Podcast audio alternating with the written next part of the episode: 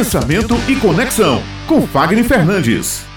E agora chegou a hora da coluna Pensamento e Conexão, porque o consultor Fagner Fernandes já está aqui na bancada conosco e vai explicar para a gente sobre Beth. Olha só o tema de hoje, né? Se você quer se expressar melhor, tem vícios que você deve evitar. Ele vai elencar pelo menos três. Tomara que a gente não faça nenhum deles, né, Bom dia, Fagner. Bom dia. Olha, acho que para se expressar bem, assim, tem que ser uma regra, tem que gostar do forró, né? Ah, olha aí. Josi olha já tá aí. com ponto Não, bem. já tô com né? ponto e, esses, e esses vícios que eu vou trazer hoje não são os vícios de linguagem que as pessoas normalmente esperam.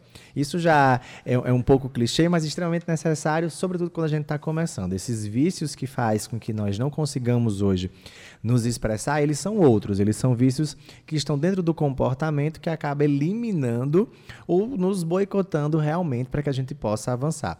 E por que isso é interessante? Porque quando nós precisamos mudar, às vezes, de função, às vezes precisamos mudar a plataforma, esses vícios nos impedem de nos expressarmos. E não necessariamente eh, vícios de linguagem, eh, vícios de, de vocabulário. Não é, não é isso. Isso a gente vai fazendo refinamento. E qual é o primeiro grande vício? O vício da comparação. As pessoas que vivem buscando a, compara a, comparação, elas vivem em busca de metas mais apressadas. E a comparação, ela acaba tirando da gente a alegria, a felicidade de viver e descobrir o processo. E isso impede, isso faz com que as pessoas realmente fiquem travadas, elas percam a expressividade e a voz ela perca significado.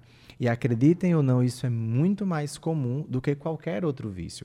É claro que a camada é superficial, então elas vão pensar assim: ah, mas olha, será que eu estou falando assim? Eu vejo que outros falam daquele jeito. E será que para mim eu não poderia usar esse tipo de, de, de estilo, já que eu vejo outros assim? Ou seja, a comparação faz com que você olhe muito mais para a grama do vizinho do que olhe para a sua própria grama e comece a organizar esse processo. Então, não é porque você tem uma, uma autoridade, não é porque você tem uma história, todo mundo tem isso, que você já sabe fazer. E se você ficar se comparando ou colocando isso eh, como forte impacto para que eu seja melhor ou pior nisso ou naquilo outro, você acaba travando. E por vezes, por eu já ter algum tipo de experiência, eu acabo querendo que a meta seja alcançada muito rápido, porque eu parto do princípio do que sei. Então a comparação ela é extremamente viciante e ela é negativa. Ela realmente impede muito mais que as pessoas se expressem do que as outras funções de ah, gaguejar, de não saber se vou falar isso, se vou falar bonito, se a minha voz está adequada, se estou. Não. A comparação ela é um dos grandes vícios e, ele, e ela é poderosa.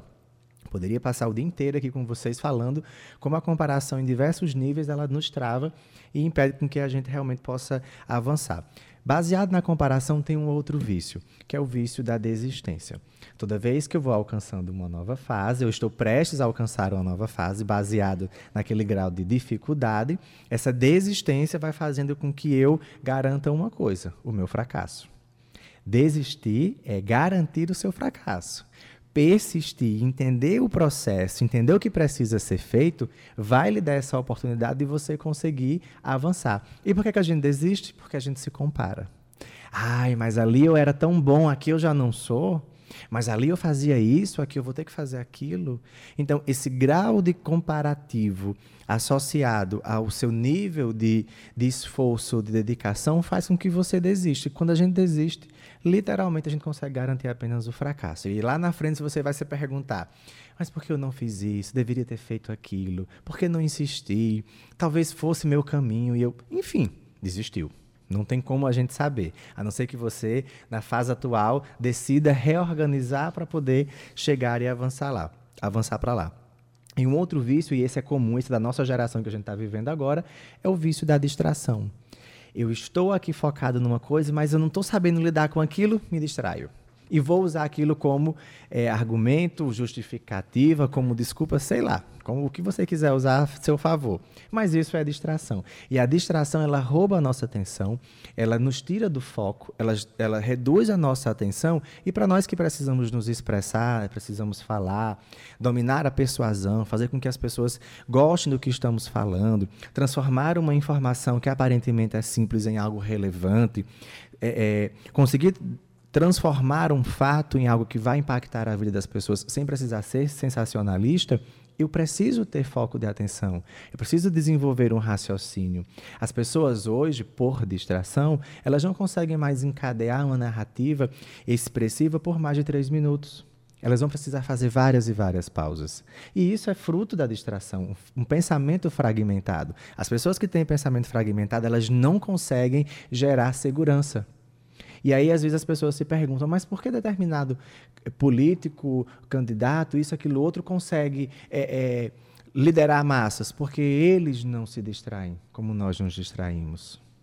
Eles não perdem tempo com coisas que não avançam. Ou seja, o raciocínio dessas pessoas, as quais costumamos julgar como líderes melhores ou piores do que nós, são pessoas que têm um raciocínio mais completo. Ele pode não ser polido, mas ele é completo.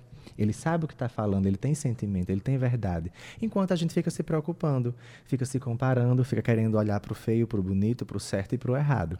Então, quer ter uma expressividade forte, precisa eliminar todos esses vícios. Para mim, o último hoje, na, na, minha condição hoje, é o mais, é, é, vamos dizer assim, é o mais forte, é o que mais é o que mais é dolorido.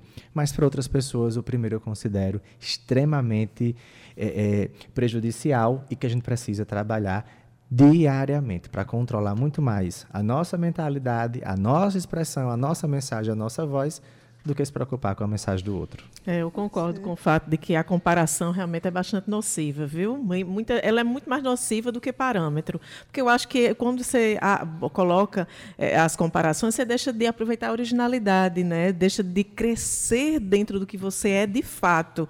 Porque aí você sempre fica, ah, então eu tenho que ser como, eu tenho que tentar chegar. Aí você nunca vai ser quem de fato você é e melhorar naquilo que você é. Ah, eu acho esse é um ponto importantíssimo, muito bom. E assim, é, pegando aí teu gancho, Josi, influi na autenticidade Exato. que você pode ter. Porque cada um de nós é único. Se você souber explorar esse seu ser único, eu acho que você vai atingir muito mais pessoas dentro daquilo que você é, realmente aquilo que hum. você está mostrando. É. Né? E também essa questão de desistir, porque aí você joga contra você mesmo, não precisa ninguém te derrubar. Exato. Você está jogando contra você mesmo, aí é terrível. Né? É, é um movimento assim que é, a, a, a comparação, é, a gente hoje está numa era de muita é, cópia, né? Assim, pessoas que fazem algum tipo de sucesso por uma expressão só e elas não conseguem ter profundidade. E quando a gente sai do nível de comparação para explorar quem você é, sua genuinidade, as pessoas ficam meio assim: meu Deus, será que eu sou isso? Será que eu posso fazer aquilo? eu não poderia estar fazendo tal coisa. Você pode, poderia estar fazendo diversas coisas, mas foi sua escolha fazer essa. Então faça essa bem feita. Dedique-se, entregue-se. Faça valer a pena para que você possa construir história. E que se um dia não fizer mais sentido, fica a sua história. E não é. você ficou só de passagem. Exatamente. Foco, né? Não foco, se distraia. Foco, foco exatamente. Ser genuíno, né? Ser de fato isso. Show de bola. Muito obrigada, Fagner, por mais essa reflexão dentro da coluna Pensamento e Conexão de hoje. Lembrando que daqui a pouquinho a coluna Pensamento e Conexão vai estar disponível nas principais plataformas de streaming da nossa é, Rádio Tabajara. E Fagner Fernandes também tá, pode ser encontrado aí no arroba Fagner Fernandes nas suas redes sociais. Muito obrigada até a próxima terça-feira. Show de bola, até a próxima terça-feira.